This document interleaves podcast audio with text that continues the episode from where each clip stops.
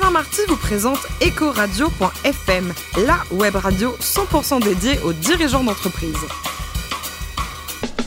Bonjour à toutes et à tous, bienvenue à bord d'EcoRadio.fm, la radio à 100% dédiée aux dirigeants d'entreprise. Vous êtes plus de 112 000 auditeurs, nous écoutez passionnément chaque semaine en podcast.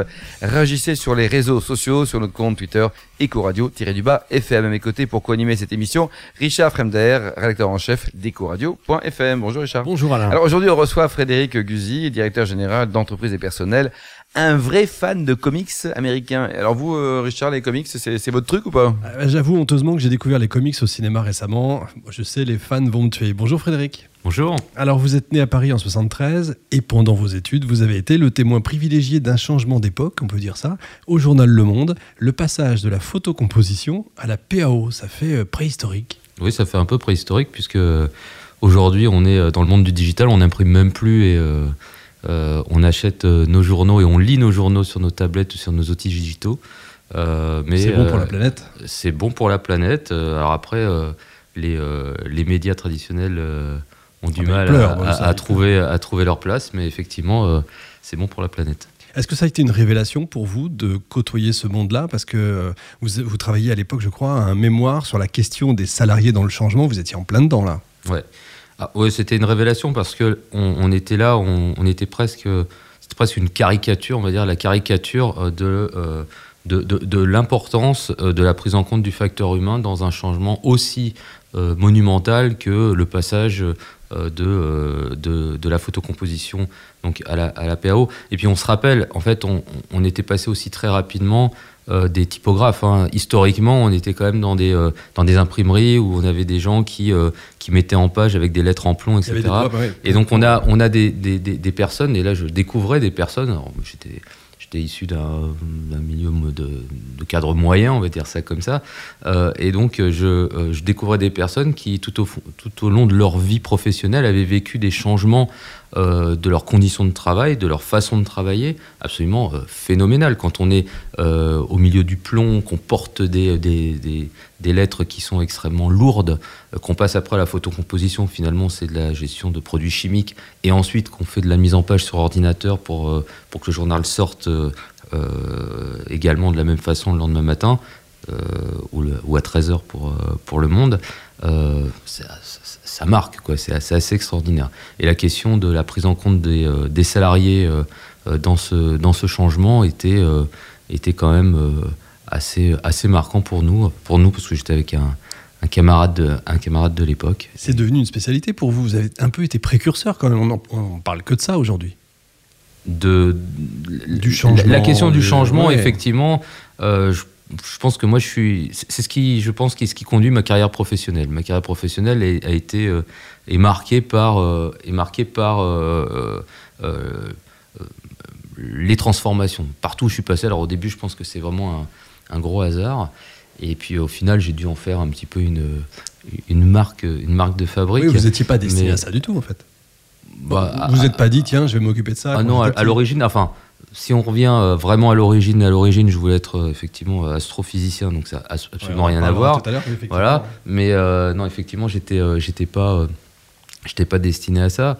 Bon, j'ai fait des études de, de, après d'économie, de, de, sociologie des organisations, donc voilà, mais en faisant ce type de métier, on peut le faire en tant que gestionnaire, on peut le faire en tant que manager, on le fait en tant qu'accompagneur j'invente le mot là, hein. euh, du changement, c'est quelque chose de très particulier. Et finalement, c'est ce que, ce que j'ai fait toute ma vie professionnelle depuis 20 ans. Et donc, vous avez une double compétence à un moment donné, RH et social. Arrivent les lois Aubry, vous êtes la personne idoine pour vous occuper de ça Alors, en fait, ma double compétence, c'était plutôt euh, économique et sociale, puisqu'en fait, j'étais. Euh, donc, j'étais diplômé, j'avais un troisième cycle en, sciences économie et j'avais aussi un troisième cycle en sociologie du travail. Donc en fait, les, deux, euh, les deux ensemble faisaient effectivement que j'avais euh, la capacité de comprendre. Alors euh, on, a, on a eu ce soir le témoignage de Boris de Richebourg. Moi j'étais dans une entreprise concurrente, donc dont je tairai le nom à cette époque, mais où effectivement dans laquelle les enjeux, les enjeux de, économiques il y a la masse salariale, tout simplement, puisque quand on a euh, une question de temps de travail, puisque c'est la question du temps de travail qui se posait à, l'époque, euh, quand vous baissez le temps de travail des, des, gens, il y a une question économique majeure dans une entreprise qui fait 40 000 salariés. Et donc, bah, je vais vous poser la question, justement, avec le recul, est-ce qu'on peut baisser le temps de travail sans perdre de l'argent? Parce que c'est ça la vraie question. Est-ce qu'on peut baisser le temps de travail sans, sans perdre de l'argent? Alors, la, question posée comme ça, je, ne sais pas y répondre euh, parce que si, euh, si je retrace euh, l'évolution du travail depuis, je sais pas, depuis deux siècles, aujourd'hui on n'a jamais travaillé aussi peu. Hein, qu'avant et on n'a jamais été aussi productif.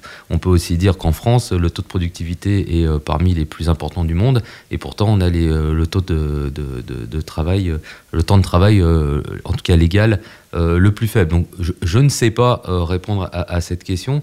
Parce que ce qui est certain, c'est que euh, la vraie question, c'est pas vraiment. vous n'êtes pas le seul, hein, parce que. ouais, ils sont, sont nombreux si je savais, je serais, ministre. Je serais très ministre. Oui, je serais ministre. Enfin, je suis pas sûr que ceux qui ont été ministres savaient répondre à cette question-là non plus. Mais euh, euh, en tout cas, euh, la question euh, qui se pose plutôt, c'est la façon, c'est la façon dont on travaille. Moi, je pense que plus que la question du temps de travail, c'est vraiment la façon dont on travaille, la façon dont, le, travail est organisé. après, après le, le, temps de travail, effectivement, c'est une donnée comme une autre, mais on a des on a des sociétés, les sociétés nordiques fonctionnent avec des, des, temps partiels de façon très importante et ça ne pénalise pas leur économie. Quoi. Alors après, vous intégrez les RH à la RATP. Alors c'est marrant quand on est parisien, quand on entend RATP et RH, pour nous, ça veut dire grève. Oui. C'est ce que vous avez vécu? Vous avez oui, géré des oui, oui. Enfin, en tout cas, la RATP est un terrain de, de négociation sociale euh, extrêmement important. Euh, mais en même temps, c'est un terrain précurseur, puisque euh, la RATP, aujourd'hui en tout cas, euh, je pense que c'est l'entreprise. Alors, je ne suis plus à la RATP, donc je n'ai euh, pas d'action particulière à la RATP. On peut en parler tranquillement. Mais la, RATP a un, taux de grève euh, extrêmement faible, parmi les, plus faibles, presque en Europe, hein, en termes de, grève. et pourquoi Parce que c'est ironique ah Non, c'est la réalité. Ah c'est la réalité. Aujourd'hui, quand vous prenez les transports, alors moi, encore une fois, j'ai pas d'action à, à, la RATP. Quand vous prenez les transports, vous pouvez être embêté le matin dans vos transports principalement, il y a des problèmes techniques, euh, c'est rarement des problèmes de grève. Euh, le, euh, la, RATP a, a, été précurseur dans, dans, dans, la régulation sociale en mettant en place, dans la fin des années 90 également, ce qu'on appelle le dispositif d'alarme sociale qui imposait, enfin qui imposait, c'est un accord qui a permis de, de, construire ce, dispositif, qui prévoyait que les partenaires sociaux, que les organisations syndicales, avant de déposer un préavis de grève, avaient l'obligation de déposer une alarme sociale qui conduisait à l'obligation de négocier et de trouver une solution avant d'aller à la grève. Et donc finalement, il y a une culture à la RATP qui est du dialogue avant d'aller au conflit. Et donc c'est une, vraie école euh, de la négociation, une vraie école euh, du dialogue social. C'est Jean-Paul Bailly hein, qui a mis en place cet outil. Le président de l'époque. Ouais, le président de l'époque. Qui, qui, est passé à la Poste. Qui est passé après à la mmh. Poste et qui aujourd'hui je crois, est un des grands observateurs euh, du débat euh, euh, que le gouvernement a mis en place suite, au, suite C'est là qu'on vous repère pour le ministère, le ministère des Transports et que vous, vous intégrez le ministère? Tout à fait. J'intègre le ministère des Transports. C'était une surprise, un plan de carrière Non, c'était alors c'était pas prévu, mais alors encore une fois, hein, moi, on a été sur deux expériences, mais effectivement, ma, carrière a été, comme je vous l'ai dit, hein, euh, je dirais, euh, pavé de, euh, de, transformation et de relations sociales. Donc évidemment, c'était pas forcément étonnant qu'on se dise, voilà, mais moi en tout cas, me retrouver dans un cabinet ministériel, j'avais jamais pensé à, ce type, à ce type de, parcours professionnel. Donc c'était c'était plutôt une grande fierté, j'avoue. Hein, je, on va pas se, sans se mentir, c'est vrai que c'est assez, valorisant. Et après, vous passez au euh, ministère du Travail. Et après, je passe au ministère du Travail. au bout d'un an et demi au ministère des Transports et après un an et demi au ministère du Travail.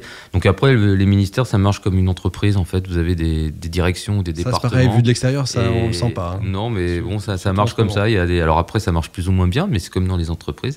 Euh, et donc, euh, vous avez euh, vous avez des directions différentes et parfois on travaille en commun et puis parfois il y a des rencontres qui se font et puis euh, des mobilités en, découlent et c'est un petit peu ce qui s'est passé pour moi. J'ai pu rejoindre le ministère du Travail. Euh, vous avez eu des négos difficiles à gérer? Parce que c'était à une période de...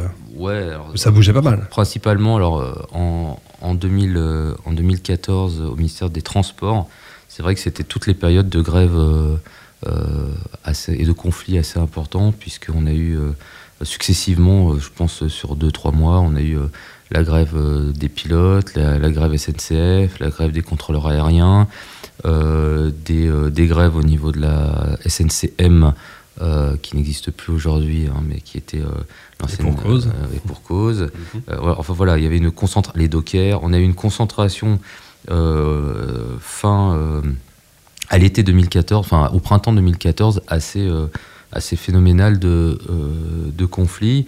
Et il y avait en plus malheureusement un certain nombre de situations économiques d'entreprises difficiles qui qui fermaient leurs portes également dans, le, dans le monde des transports, ce qui faisait qu'on euh, on avait quand même une...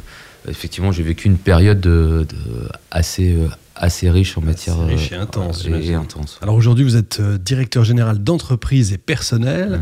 Mhm. Est-ce que vous pouvez nous en dire un peu plus sur cette association? C'est une association qui est quand même assez originale hein, dans, dans le monde qu'on connaît aujourd'hui. Ouais. Alors, elle est, originale et en même temps, euh, c'est un, un, précurseur, puisque c'est une association. On fête cette année euh, nos 50 ans. de conseil RH, mais en mode associatif. Ouais, c'est ça, c'est un peu ça, mais on, on, on, fête, euh, on fête nos 50 ans cette année. Donc, ça veut dire qu'en fait, on était les premiers on va dire sur la place. D'accord. Donc en 69, lorsque des, en fait, des grands DRH se sont dit, on va créer une structure qui va nous permettre de partager, de réfléchir, de coproduire, de construire ensemble les solutions qui, qui nous permettront de faire face aux évolutions de la société. On se rappelle en 69, hein, c'était après mai 68, c'était un petit peu particulier. Et ils avaient également besoin d'une structure qui leur permette d'être un centre de ressources, centre de ressources qui euh, qui venait euh, de, des sciences de gestion, euh, des sciences humaines et sociales, et qui venait alimenter ces grandes réflexions.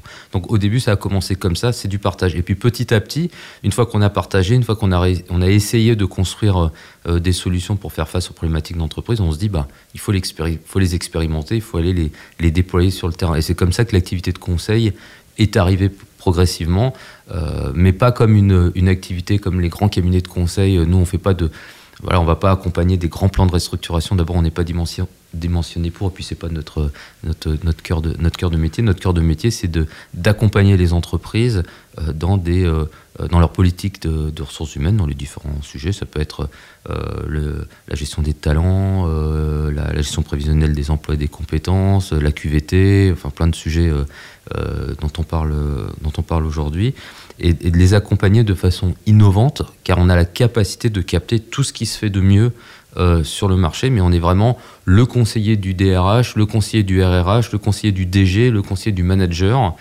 Euh, voilà, on n'est pas sur des démarches vraiment collectives, on fait pas, on fait pas du grand nombre, quoi. On, est, on fait vraiment du qualitatif. Et pour 2019, c'est quoi? Renforcer les fondamentaux, essayer d'en faire un peu plus? Alors pour 2019, on a une, on a une ambition, c'est euh, d'élargir notre notre socle d'adhérents.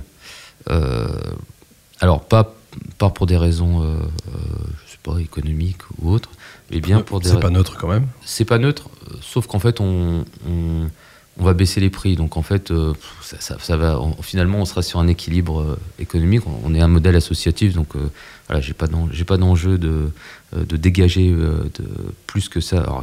Je suis pas une, suis pas une association caritative. Hein, il faut quand même qu'on fasse rentrer un petit peu de, cash, mais euh, a pas, pas, plus que ça.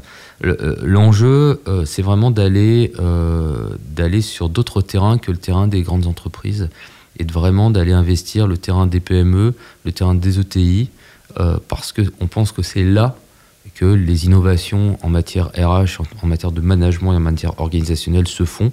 C'est des terrains d'expérimentation formidables parce que c'est beaucoup plus agile qu'un grand groupe. Moi, je connais, parce que bon, on a cité quelques expériences. Je suis aussi passé par, j'ai été euh, DRH adjoint du, groupe aéroport de Paris, donc je connais bien tous ces, euh, euh, tous ces grands groupes et les, entreprises de plus petite taille permettent d'expérimenter vraiment des innovations sociales et, et, RH très importantes. Et puis c'est quasiment euh, le terrain de 50% euh, des salariés français. Hein, bien sûr. Euh, voilà. Pour finir, vous avez toujours du temps pour l'astrophysique, pour vous intéresser à ça? Non, mais en fait, je pense que je fais le lien avec ce que vous avez dit au début. Je pense que c'est sans doute pour ça que je suis fan de comics américains et, et, de science-fiction. Hein. L'enjeu, voilà, ça fait, ça fait un peu rêver. On, on se dit qu'il y a, y a un monde un peu qu'on comprend pas et qui est au-delà de ce qu'on peut voir. Et voilà. Et puis les, comics nous, permettent de, de, les rendre un peu, un peu réels. Et c'est sans doute le lien avec l'astrophysique euh, euh, que j'ai pu faire au fur et à mesure du temps. Merci à vous, Frédéric Guzy. Je rappelle que vous êtes directeur général d'entreprise et personnel. Retrouvez tous nos podcasts et actualités sur nos comptes Twitter et LinkedIn ecoradio.fm. Je vous donne rendez-vous mardi prochain à 14h précise pour une nouvelle émission. Ecoradio.fm vous a été présenté par Alain Marty.